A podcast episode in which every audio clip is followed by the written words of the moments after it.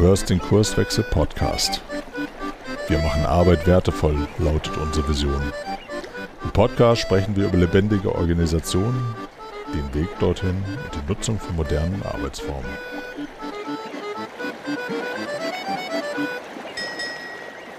Moin Moin, hier spricht der Frank. Ich bin einer von den Kurswechslern und es wird Zeit für eine neue Episode in unserem Kurswechsel-Podcast. Worum geht's heute? Ähm, ich bin heute alleine am Mikro, also ich habe heute keinen äh, Kollegen oder Kollegin oder externen Interviewpartner, sondern ich mache mir heute alleine ein paar Gedanken. Und zwar geht es mir heute mal um die Methodennutzung. Und mir fällt einfach auf, dass so in den letzten Jahren so ein paar gehypte Methoden und Tools ähm, extrem stark genutzt werden aber es gibt ja noch viel, viel mehr. Und deswegen will ich so ein paar von den neueren einfach kurz nennen. Vieles davon wird euch äh, bekannt sein, ähm, damit ihr aber einen Überblick bekommt, was wir so bei Kurswechsel einsetzen in unserer Arbeit. Äh, aber ich werde auch erinnern an die ein oder andere Methode, die es schon sehr, sehr lange gibt und die an ihrer Nützlichkeit aus meiner Perspektive nicht verloren haben. Und ja, das wird also eine kleine Methodenschlacht heute geben für euch. Ähm, guckt mal, was ihr damit anfangen könnt. Ähm, ja, also äh, worüber wir hier im Podcast ja schon häufiger gesprochen haben, ist sowas wie Scrum. Ne? Scrum ist ein Framework, um in einem selbstorganisierten Team komplexe Aufgabenstellungen äh, zu lösen. Das kann die Entwicklung von einem Produkt sein als Beispiel oder einfach äh, eine, eine, eine, komplexe Aufgabenstellung äh, zu lösen, wo ich eben nicht sehr, sehr lange im Voraus planen kann, sondern äh, es ähm, hilfreich ist, iterativ, also Scheibchen für Schreibchen äh, Dinge auszuprobieren und zu gucken, ob der Nutznießer etwas damit anfangen kann und ähm, dadurch zu lernen. Viel mehr will ich zu Scrum gar nicht sagen, das kann man nachlesen, da gibt es auch hier hier im Podcast Episoden, wo das näher erklärt ist. Das ist schon noch sehr verbreitet heute in der Nutzung und als agile Methode äh, im Einsatz. Das gleiche gilt für sowas wie Design Thinking, was eher so aus der Innovationsecke kommt, aber was letztendlich auch nichts anderes ist als ein Framework äh, mit verschiedenen Phasen, um sehr konsequent aus Sicht von Kundenbedürfnissen zu denken und auf dieser Basis Ideen zu entwickeln und einen Prototypen zu entwickeln, um dann auch da iterativ wieder in Phasen zurückzugehen, zu sagen, äh, okay, wir haben neue Erkenntnisse, wir müssen nochmal ganz neu mit Kunden in Kontakt kommen oder wir müssen in eine andere Phase springen, wo es darum geht, neue Ideen zu generieren äh, und um so halt diesen Innovationsprozess äh, zu leben und zu etablieren. Ähm, Teil davon, ähm, auch, also übrigens gibt es auch hier im, im Podcast äh, eine Episode dazu, wo wir sehr ausführlich über den äh, Design Thinking Prozess äh, oder diesen, dieses Framework äh, gesprochen haben. Ähm, als Teil dieses Prozesses, und damit ähm, geht es oftmals los, äh, ist diese Personas-Methode. Äh, die sowohl ähm, in, in, Bezug auf Design Thinking, aber auch in Bezug auf Scrum sehr wertvolle Dienste leistet. Ne? Also wer das noch nicht kennt, äh, bei der Beschreibung von Personas geht es darum, Stellvertreter für Kundengruppen, für Zielgruppen ähm, sich auszudenken, um sehr konsequent die, die Bedürfnisse ähm, zu beschreiben die diese Persona hat, also eine Gruppe von Menschen, die ja, wahrscheinlich äh, mit meinem Produkt, was ich mir gerade ausdenke, vielleicht etwas anfangen kann, ähm, um dann das Produkt entlang dieser speziellen Bedürfnisse ähm, das entstehen zu lassen. So, das ist, sag ich mal, so in ganz wenigen Worten das Grundprinzip von den Personas ähm, setzen wir bei Kurswechsel sehr, sehr häufig ein, sowohl für unsere eigene Arbeit, wenn wir uns neue Produkte äh, überlegen, um unseren Markt besser zu verstehen, ähm, aber auch bei, bei unseren Kunden. Was dabei relativ häufig falsch gemacht wird, ist, dass ähm, ja, Organisationen sich halt rein auf diese Sicht verlassen. Das heißt, sie denken sich lustige Namen äh, aus oder ähm, beschreiben die Kundenbedürfnisse und auf der Basis wird halt gearbeitet. Ähm, was aber ganz, ganz wichtig ist, ist eine empirische Überprüfung. Das heißt, als Einstieg kann ich mir diese äh, abstrakten Überlegungen und diese lustigen Namen, wo ich dann halt gleich bestimmte Assoziationen halt irgendwie habe, äh, ausdenken. Aber ich sollte mit Beginn der Produktentwicklung direkt versuchen, in Kontakt mit den real existierenden Menschen, vielleicht dieser Personas oder dieser, dieser Zielgruppe zu kommen, um zu überprüfen, sind meine Annahmen, die ich da getätigt habe in Bezug auf äh, die, die Bedürfnisse, ähm, stimmen die auch nur ansatzweise oder liege ich da Kilometer weit daneben und ich muss die Personas äh, weiterentwickeln? Trotz alledem ein super Tool, ähm, um genau das herauszubekommen. Also was sind die Bedürfnisse ähm, meiner Kunden oder der Nutznießer von meiner Aktivität? Ähm, wo gibt es vielleicht Probleme, wo mein Produkt ähm, oder mein Service diese Bedürfnisse noch nicht so richtig befriedigt? Ne? Das ähm, finde ich damit auch raus. Und welche Alternativen hat diese Persona, wenn mein Produkt oder Service die Bedürfnisse nicht befriedigt bekommt, äh, um anderweitig da zum Zuge zu kommen äh, und äh, ohne mich quasi oder meine, meine Organisation da weiterzumachen. Ne, das ist halt einfach ein, ein, Formular oder ein Template, was ich nutze, ähm, um mir diese Gedanken als Team zu machen. Sehr, sehr wertvoll äh, und ist so der ja, der, der, moderne Charakter äh, so in der, in der Produktentwicklung, genau wie sowas wie zum Beispiel eine Produktvision. Ne? Wenn ich davon ausgehe, ich arbeite in einem komplexen, dynamischen Umfeld, wo ich halt nicht einfach planen kann und dann äh, den Plan abarbeiten und dann wird schon das rauskommen, was ich mir vorgenommen habe. Das klappt halt so nicht mehr in der Produktentwicklung, in der, in der Abarbeitung von Projekten. Äh, umso wichtiger ist am Anfang eine Vision zu skizzieren, damit alle Beteiligten wissen, okay, da wollen wir hin. Ne, wir finden auf dem Weg heraus, wie es genau geht, entlang von den Bedürfnissen der Kunden beispielsweise, ähm, aber die grobe Richtung wird dann durch so eine Vision ähm, beschrieben. Ne, das ist auch so ein Tool, was wir häufig einsetzen. Ähm, und das Letzte, was ich vielleicht noch so in die Waagschale schmeiße, so an, an modernen Tools, ist das Story Mapping. Ähm, das ist auch so aus dem Umfeld der Produktentwicklung. Ähm, auch das nutzen wir, um, sage ich mal, ein komplexes Problem in Bestandteile zu zerlegen, um es ganz einfach zu sagen, und sehr konsequent User Stories, also Formulierungen von ähm, ja, Ideen oder Anforderungen von meinen Personas, von meinen Kunden zu beschreiben, in eine Struktur zu bringen, auch zu priorisieren, um daraus dann sowas wie ein MVP, also ein Minimum Viable Product, äh, minimal lebensfähiges Produkt abzuleiten, um damit zu starten. Also etwas zu haben wie einen, einen kleinen Prototypen, um so schnell wie möglich eigentlich mit dem Markt in Kontakt zu kommen, um dieses Feedback zu äh, bekommen, ist das, was wir uns da ausgedacht haben, überhaupt nützlich oder nicht.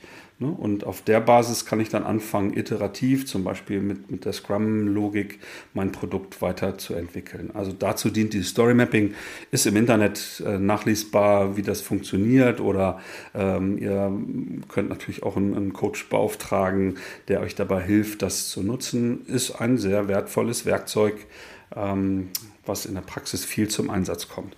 So, das ist so das, was, was in den letzten Jahren sehr stark äh, genutzt wird, was mir da auffällt. Und jetzt mache ich mal so, so einen kleinen Schwenk ähm, zu hm, vielleicht so ein bisschen angestaubten äh, methodischen Ansätzen. Könnte sein, ähm, die ich aber nach wie vor für sehr nützlich empfinde. Also ich, ich starte mal mit etwas, das heißt die Walt Disney Methode. Ähm, das ist benannt tatsächlich nach dem Erfinder Walt Disney und beschreibt einen Kreativprozess, den ich nutzen kann, auch äh, zum Start zum Beispiel ähm, von einem Innovationsprozess äh, oder von einer Produktentwicklung. Funktioniert folgendermaßen, ausführlich auch im Internet zu finden. Deswegen äh, werde ich das jetzt nicht in, aller, ähm, in allen Details jetzt hier beschreiben. Ich überlege mir die Problemstellung. Also ich möchte zu einem äh, bestimmten Problem neue Produkte kreieren für einen bestimmten Markt oder so. Ne? Das muss ich mir sowieso äh, immer ja als erstes überlegen, welches Problem möchte ich halt irgendwie gelöst bekommen. Äh, und dann laufen drei Phasen hintereinander ab. Die erste Phase heißt der Träumer. Da kann das Team, was sich da auf die Reise begibt, halt wirklich mal spinnen. Also wirklich mal radikal andere Ideen äh, beschreiben, sich ganz verrückte Sachen irgendwie ausdenken. Und die Spielregel ist relativ simpel. Es darf nicht gleich reingegrätscht werden, so nach dem Motto, ja, das haben wir mal probiert, geht bei uns nicht oder das ist doch Quatsch, wie soll das denn klappen oder so, ne, wie wir das so aus anderen äh, Zusammenkünften, Workshops halt kennen, sondern alle gemeinschaftlich müssen sich in diese Rolle des Träumers hineinversetzen, um wirklich erstmal groß und kreativ zu denken.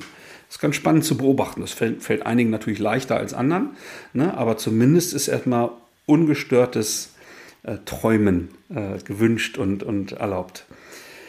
Das kann ich natürlich timeboxen. Ich kann sagen, ich mache das 20 Minuten oder eine halbe Stunde oder so. Und dann tritt das, das Team, also die Teilnehmer, in eine äh, zweite Phase ein. Das ist die Phase der Kritiker. Ne? Da wird das, was vorher ähm, da rumgesponnen wurde und als kreative Ideen notiert wurde, mal so richtig zerlegt. Da wird notiert, warum das nicht klappt und warum das Quatsch ist und äh, wirklich von allen Seiten äh, das kritisiert. So, das ist dann die nächste Phase, kann dann vergleichbar lang sein. Äh, und die dritte Phase, das ist dann der Realist, wo dann wieder alle gemeinschaftlich überlegen, okay, von dem, was wir jetzt gesponnen, also geträumt und kritisiert haben, was davon können wir denn in ganz konkrete machbare Maßnahmen, Produktideen ableiten, um diese im Nachgang dann zu priorisieren und auch tatsächlich anzugehen und umzusetzen. Ne, das sind so diese drei Phasen, die halt in dieser Walt Disney Methode äh, beschrieben sind. Und ähm, ich nutze das nach wie vor.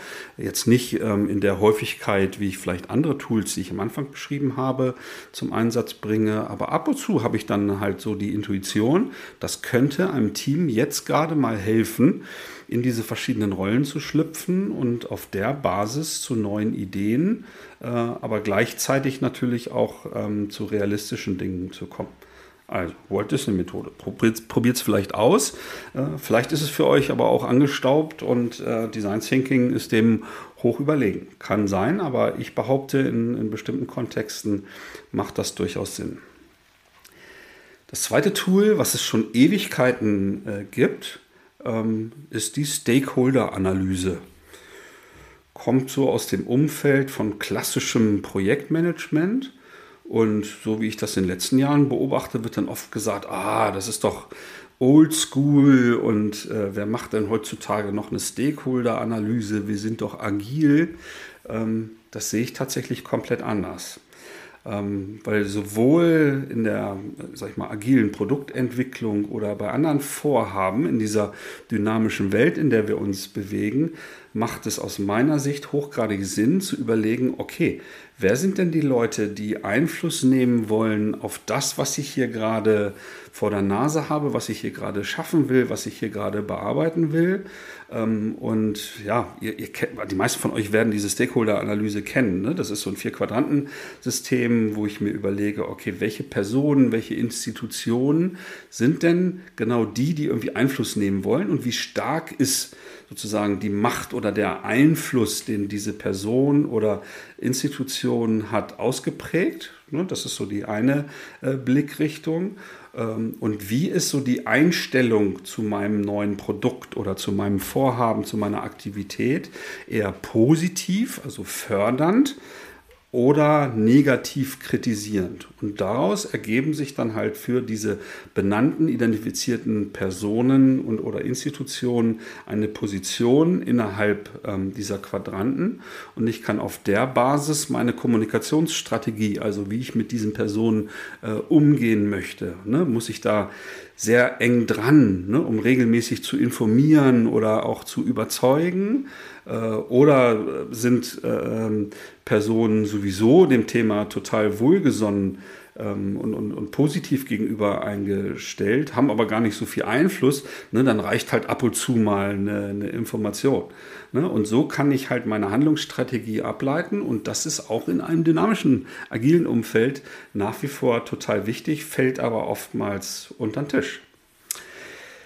So, das war zwei, der zweite Ansatz. Ähm, jetzt gucken wir nochmal so auf die Zusammenarbeit im Team. Ne? Wenn so ein Team vielleicht selbst organisiert ähm, unterwegs ist oder das ist gar nicht, gar nicht entscheidend. Also da auch mit, mit unterschiedlichen unterstützenden Rollen wie Product Owner, Scrum Master oder äh, Teamleiter oder ähnliches, macht es Sinn, sich Gedanken zu machen, was ist mir denn wichtig und somit uns auch als, als Team in der Zusammenarbeit. Und da gibt es ein, ein Tool, was mal als Team Card, mal als Team Sensor bezeichnet wird. Gibt es auch im Übrigen eine, eine Podcast-Folge hier bei uns im Podcast.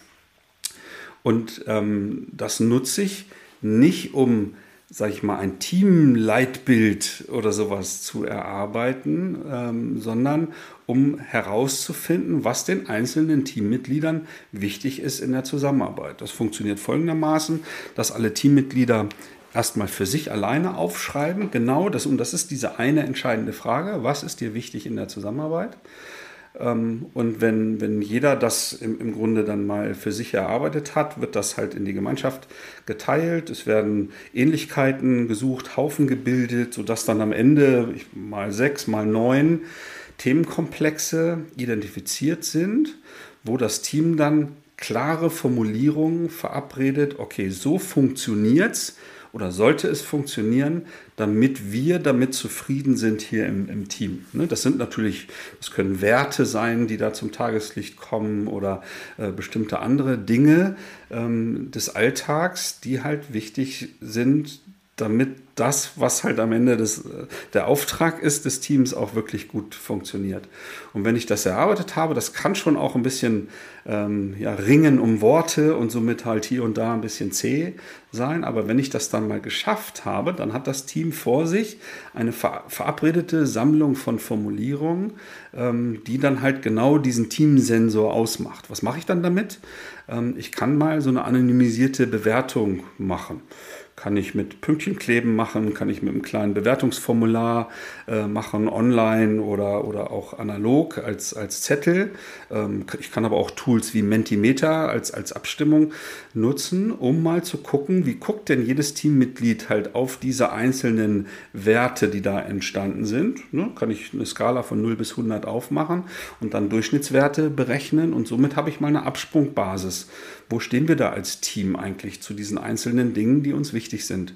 So, und auf der Basis kann ich dann gucken, ähm, okay, wenn ein, wenn es bestimmte Auffälligkeiten gibt, irgendwelche Werte sind halt im Durchschnitt sehr niedrig äh, für etwas, was uns wichtig ist, ne, dann kann ich natürlich überlegen, okay, was müssen wir denn verändern in unserer Zusammenarbeit, damit wir uns da verbessern ne, und kann dann beispielsweise wie in einer Retrospektive mir Maßnahmen oder, oder Vereinbarungen, Experimente überlegen, äh, um Dinge anders zu machen mit der Hoffnung oder hm, dem Ziel, dass ich diese einzelnen Werte ähm, dann beim nächsten Mal, wenn ich so eine Bewertung mache, ein halbes Jahr später beispielsweise, dann halt verbessern. Ne? Und so kann ich das einsetzen als Sensor. Meine Empfehlung wäre, das vielleicht nicht zu inflationär zu machen, also jetzt nicht jede Woche so eine Bewertung zu machen, sondern ganz gezielt vielleicht zweimal, maximal dreimal im Jahr aber dann auch mit der notwendigen Zeit, um zu gucken, was steckt denn dahinter, was sind denn vielleicht äh, Ursachen, warum sich eine Verschlechterung ergeben hat oder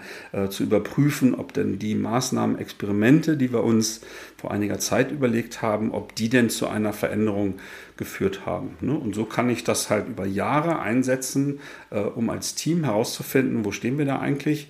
Äh, ich kann natürlich auch regelmäßig mal überprüfen, so einmal im Jahr, ähm, stimmen denn diese Werte oder diese verabredeten Dinge, die uns wichtig sind in der Zusammenarbeit noch, weil auch da können sich Verschiebungen natürlich ergeben. Ähm, aber das finde ich darüber dann halt raus und ich kann das in Retrospektiven oder mal in Offsites, äh, ne? also wenn ein Team vielleicht mal rausgeht, einen Tag oder zwei, und um überprüft, ähm, machen wir noch die richtigen Produkte, wie läuft denn grundsätzlich die Zusammenarbeit oder so. Ähm, das kann ich da gut einbauen und dann so als Tool äh, nutzen. Also ja, manche würden sagen, ja, das ist doch wie Retro, manche würden sagen, es ist angestaubt, funktioniert heute nicht so. Ähm, ich kann es nur ausprobieren. Ne? Und meine Erfahrung ist, dass es sehr gute Dienste leistet. So, was habe ich noch auf meiner Liste? Ähm, Ja, ich schwenke nochmal wieder ins Projektmanagement um. Über Stakeholder-Analyse hatte ich schon gesprochen. Ähm, jetzt würde ich ein weiteres Instrument oder Werkzeug nochmal beschreiben, und zwar die Risikoanalyse. Auch hier wird es einige von euch geben, so, what? Das ist doch olle Kamelle, das hat, haben die alten weißen Männer früher im Projektmanagement genutzt, also solche wie ich quasi, ja, habe ich früher. Ähm, aber warum sollten wir uns heute nicht auch mit Risiken zu unseren Aktivitäten beschäftigen? Leuchtet mir nicht ein. Äh, deswegen nutze ich das in bestimmten äh, Konstellationen und Kontexten durchaus regelmäßig und bringe das einfach mal ins Spiel. Ne? Wenn ich das Gefühl habe, ein, ein Team oder eine Organisation nimmt sich da Dinge vor, die zum Beispiel hochrisikobehaftet sind und macht sich aus meiner Sicht zu wenig Gedanken, wie sie denn mit diesen Risiken umgehen wollen. Dann bringe ich solche Tools ins Spiel. Wie nutze ich das? Kann eine einfache Excel-Tabelle zum Beispiel sein, wo ich ähm, in, in der Diskussion erarbeite, ähm, was sind denn so die Risiken zu meiner Produktentwicklung, zu meinen organisatorischen Veränderungen, äh, zu meiner Marktstrategie, ne? was auch immer. Ne? Überall stecken ja gewisse Risiken, aber auch Chancen natürlich drin.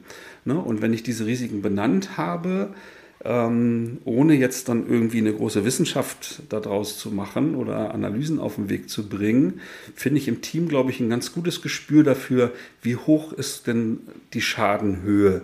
Das muss jetzt nicht irgendwie ein ausgerechneter Betrag sein, sondern vielleicht reicht so eine Skala 1 bis 10 oder A, A B, C, D, E oder irgendwie sowas. Ähm, und gleichzeitig, wie hoch schätzen wir denn die Eintrittswahrscheinlichkeit ein, ähm, dass dieser Schaden auch wirklich eintritt? Kann ich auch mit so einer Skala machen, zum Beispiel Buchstaben. Und dann habe ich eine Kombination aus Schadenhöhe und Eintrittswahrscheinlichkeit äh, und kann könnte man in Excel auch so schön dann mit, mit so einer bedingten Formatierung machen, dass sich dann irgendwie die Farbe ändert und ne, wenn sich dann aus dieser Berechnung äh, dieser Kombination dann irgendwie nur eine rote Farbe zeigt, dann ist Achtung, ne, oder gelbe Farbe, grüne Farbe. Ähm, trotzdem muss ich mir zu den äh, benannten Risiken dann die Gedanken machen, wie gehe ich damit um? Kann ich dieses Risiko einfach akzeptieren? Ne? Oder kann ich es verlagern? Oder kann ich es irgendwie begrenzen und eindämpfen? Äh, oder sozusagen sozusagen die, die Schadenhöhe irgendwie vermindern durch bestimmte Maßnahmen oder muss ich sogar dieses Risiko komplett vermeiden, weil sonst existenzielle Probleme entstehen können. Und so kann ich halt daraus eine, eine Handlungsstrategie ableiten, ganz konkrete Maßnahmen äh, mit Zuständigkeiten aufnehmen, ob ich das in ein anderes Backlog überführe oder äh, wie auch immer ich das organisiere. Das sind dann so die Mechanismen, die dann halt in dem Umfeld äh, greifen, äh, wo das zum Einsatz kommt. Aber diese, auch wenn es jetzt nicht hochgradig, hochgradig analytisch ist, aber diese kleinen Überlegungen zu den Risiken finde ich nach wie vor sehr, sehr hilfreich. Beobachte ich aber so in der Praxis relativ selten, ne? weil da oftmals dann nur so diese äh, agilen Methoden in Anführungsstrichen zum Einsatz kommen. Auch im Internet findet ihr sicherlich Hinweise zu, zu anderen äh, Möglichkeiten zum Einsatz von, von so einer Risikoanalyse oder sogar Templates. Ähm, äh, da bin ich sicher. So, das letzte Tool, ähm, was ich euch äh, in Erinnerung rufen möchte, ist der sogenannte Circle of Influence. Äh, nach dem Empfinder äh, Stephen Covey, auch schon so ein bisschen älter äh, Circle of Influence, das heißt äh, Kreis des Einflusses, würde ich es mal so äh, äh, frei übersetzen. Ähm, das bringe ich zum Einsatz, wenn ich das Gefühl habe, Teams, äh, zum Beispiel auch in Retrospektiven, sprechen ganz viel über Themen, die sie überhaupt nicht beeinflussen können. Ne? So Jammerrunden, ne? so oh, die da oben machen irgendwelche Sachen äh, und das ist alles irgendwie ganz schlecht oder ähm, keine Ahnung, der, der Markt ist so äh, blöd und ne? so, also ihr, ihr, kennt das vielleicht, ne? so typische Jammerrunden. Ähm, und dieses Tool funktioniert so, ähm, das sind so ähm, im Grunde ein großer Kreis äh, mit ähm, Kreisen in der, in der Mitte. Also ein äußerer Ring, ein mittlerer Ring und ein Zentrum. So könnte man das äh, darstellen. Das kann man so aufmalen, zum Beispiel auf, einem, auf einer Pinnwand, auf einem Brown Paper, auf einem Whiteboard, auch, auch digital natürlich kann ich das so nutzen. Ähm, und wenn, das, wenn ich das Team dann einlade, mal so alle Probleme zu benennen, die gerade so in der Diskussion ähm, rauskommen, ähm, dann gibt es halt drei unterschiedliche Positionen. Also im Zentrum dieses Kreises alle Dinge, die ich wirklich unter Kontrolle habe, die ich direkt verändern kann, damit das Problem verschwindet. Dann der mittlere Ring ist sozusagen Dinge, die ich beeinflussen kann. Die habe ich zwar nicht komplett unter Kontrolle, aber ich kann Einfluss nehmen und gemeinsam mit anderen, von denen ich vielleicht abhängig bin, nach Lösungen suchen, um an diesem Problem zu arbeiten. Und dann gibt es den äußeren Ring. Das sind die Dinge, die ich eben nicht kontrollieren kann und wo ich auch keinen Einfluss habe, die also irgendwie durch eine höhere Macht oder von wem auch immer einfach da sind und ich kann sie nicht wegbekommen. So, ne? Also das stellt im Grunde wie so eine übergeordnete Rahmenbedingung dar. Und das Learning, was sich dann relativ schnell aus dieser Benutzung dieses Circle of Influence ergibt, ist, ja, verschwendet doch keine Zeit mit Jammern über Themen, die ihr gar nicht beeinflussen könnt. Ne? sondern nehmt das halt einfach hin. Ne? Das ist dann manchmal so ein bisschen frustrierend, wenn ich sowas sage, aber und mal auskotzen ist ja auch nicht äh, komplett schädlich, machen wir ja alle mal irgendwie. Ähm, aber sucht nach Dingen, die ihr wirklich unter Kontrolle habt oder die ihr in, in Kooperation mit anderen so beeinflussen könnt, um ähm, Probleme zu vermindern oder, oder beiseite zu schaffen. So, und durch diese Struktur und dieses, dieses Zuordnen löst sich sehr häufig diese Jammerei in Anführungsstrichen auf und es entsteht wieder ein Fokus auf Dinge, ähm, die wirklich Sinn ergeben und an denen ich wirklich gemeinschaftlich arbeiten kann. So, also zusammengefasst, ähm, ich habe jetzt in Summe zehn Frameworks, Tools, Methoden, Werkzeuge benannt. Fünf, die mal so aus der jüngeren Vergangenheit äh, aus meiner Perspektive stammen, wie Design Thinking, Scrum, die Nutzung von Personas, von Produktvisionen und vom Story Mapping. Und ich habe ähm, deutlich ältere ähm, methodische Ansätze, Werkzeuge äh, gesprochen, wie äh, die Walt Disney Methode, die Stakeholder-Analyse, die Teamcard, Schrägstrich Team Sensor, die Risikoanalyse und der Circle of Influence damit möchte ich es auch für heute bewenden lassen. Ich hoffe, ihr könnt mit diesen methodischen Ansätzen was anfangen. Lasst euch gerne davon inspirieren, mal weiter zu recherchieren, was man damit so machen kann. Wenn ihr Fragen an mich habt, dann schreibt mir gerne, gerne an unsere Teamadresse podcast.kurswechsel.jetzt oder äh, kontaktiert mich über die sozialen Kanäle, wenn ihr zu einzelnen dieser Tools vielleicht Fragen habt ja, auch freuen wir uns natürlich über Themenwünsche oder Bewertungen, da wo ihr unseren Podcast bewerten könnt, aber das ist für euch ja nichts Neues. In diesem Sinne viel Spaß bei der Nutzung. Bis bald. Ciao, ciao. Schön, dass du wieder reingehört hast. Mehr Infos zu uns und diesem Podcast findest du unter www.kurswechsel.jetzt.